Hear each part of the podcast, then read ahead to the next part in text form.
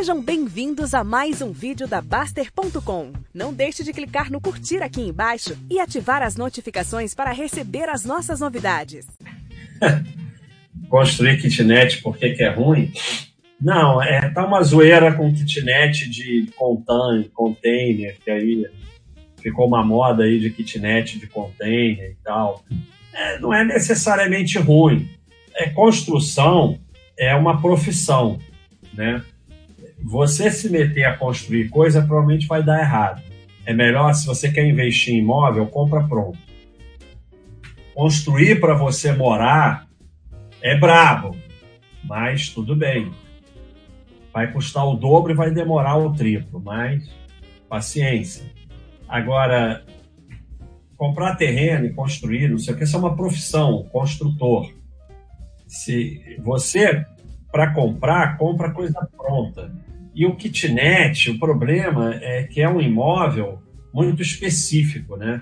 Então é que nesse negócio agora de loft, de não sei o que, são muito específicos e muito modinha, né? Depois passa. Imóvel é investimento para o resto da vida. Então, quanto mais você ficar no normal da sua cidade, melhor. Por exemplo, o normal, mais normal do Rio de Janeiro.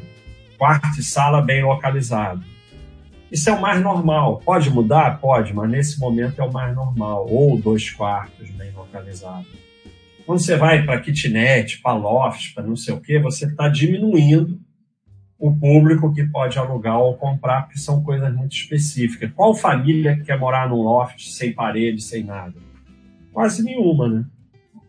Então, você vai para um tipo de, de população assim, assim como o kitnet, né? O kitnet é muito pequeno. Aí tá essa mania em São Paulo, apartamento de 28 metros, não sei o quê. Pode ser que isso vire realmente uma coisa, mas não é, por enquanto, normal. Você deve investir em imóveis o mais normal possível. Gostaria de comprar um terreno de 300 mil um lugar que está valorizando muito em minha cidade, porém preciso financiar 170 mil. Vídeo escravo já está respondido, né?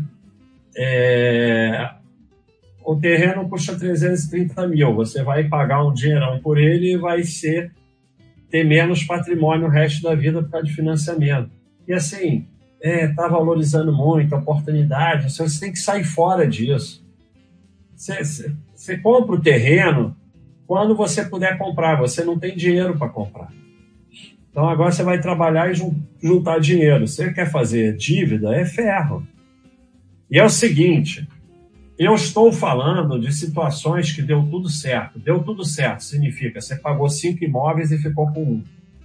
Mas, no meio do caminho, você perdeu o emprego, teve inflação, não sei o que lá, puf, você não consegue mais pagar. O banco toma o imóvel de volta, o que você pagou que se dane e você não pode ficar devendo. Então, é, eu não consigo entender como uma pessoa bota uma dívida de 30 anos nas costas e ainda dorme ande mil. Baixe, acho que é o difícil que ocorre nas pessoas, isso vale para imóvel tudo na vida. No dia a dia as pessoas vão na emoção, vê uma casa bonita e financia para alimentar aquele desejo. É, eu sei. E assim, eu compreendo. Mas pode destruir sua família. Nosso amigo Ligal A acabou de falar do amigo dele que foi morar financiado, não conseguiu continuar pagando, perdeu o imóvel e perdeu tudo que pagou. É isso que vocês não estão entendendo. Quando dá errado, você perde tudo que você pagou, você só pagou juros. Você perde o imóvel, perde o que pagou, e há casos que fica devendo. Isso é muito sério, pessoal. Casa própria é ótimo para sua família morar, vocês se sentem bem lá. Investir em imóveis é mais um investimento, tem vantagens e desvantagens como qualquer outro. Mas a casa própria não é, não te diminui nenhum gasto e nem foge de aluguel nenhum, porque você está pagando aluguel para você mesmo.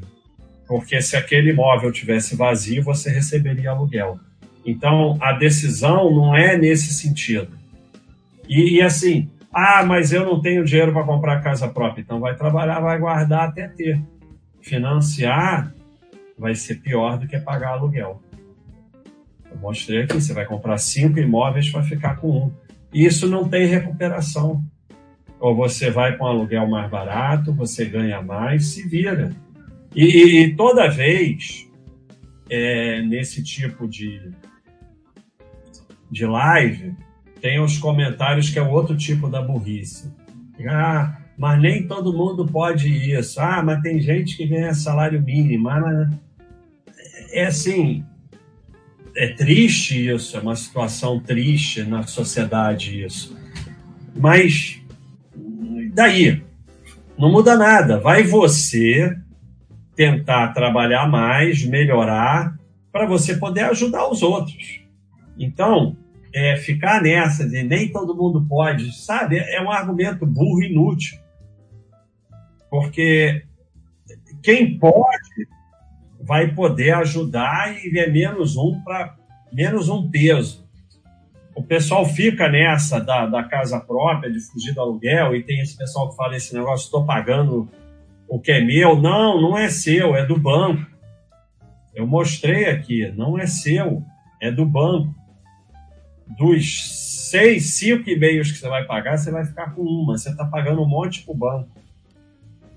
Então, não é seu. Tá aqui, ó. Você está pagando juros. Vai ser seu aqui daqui a 30 anos. Então, não é seu. Ah, mas então vou lá, vou, vou comprar tempo, comprar tempo para marcar, matar isso rápido, tá bom? Aí, aí vai passar a ser seu. O financiamento é o melhor negócio do mundo para o sistema, para o banco e tal, e não para você. Por isso que é, vendem essa história de fugir do aluguel, vou pagar no que é meu, vou não sei o que, não sei o que lá. Mas, na verdade, é o pior negócio que você pode fazer na sua vida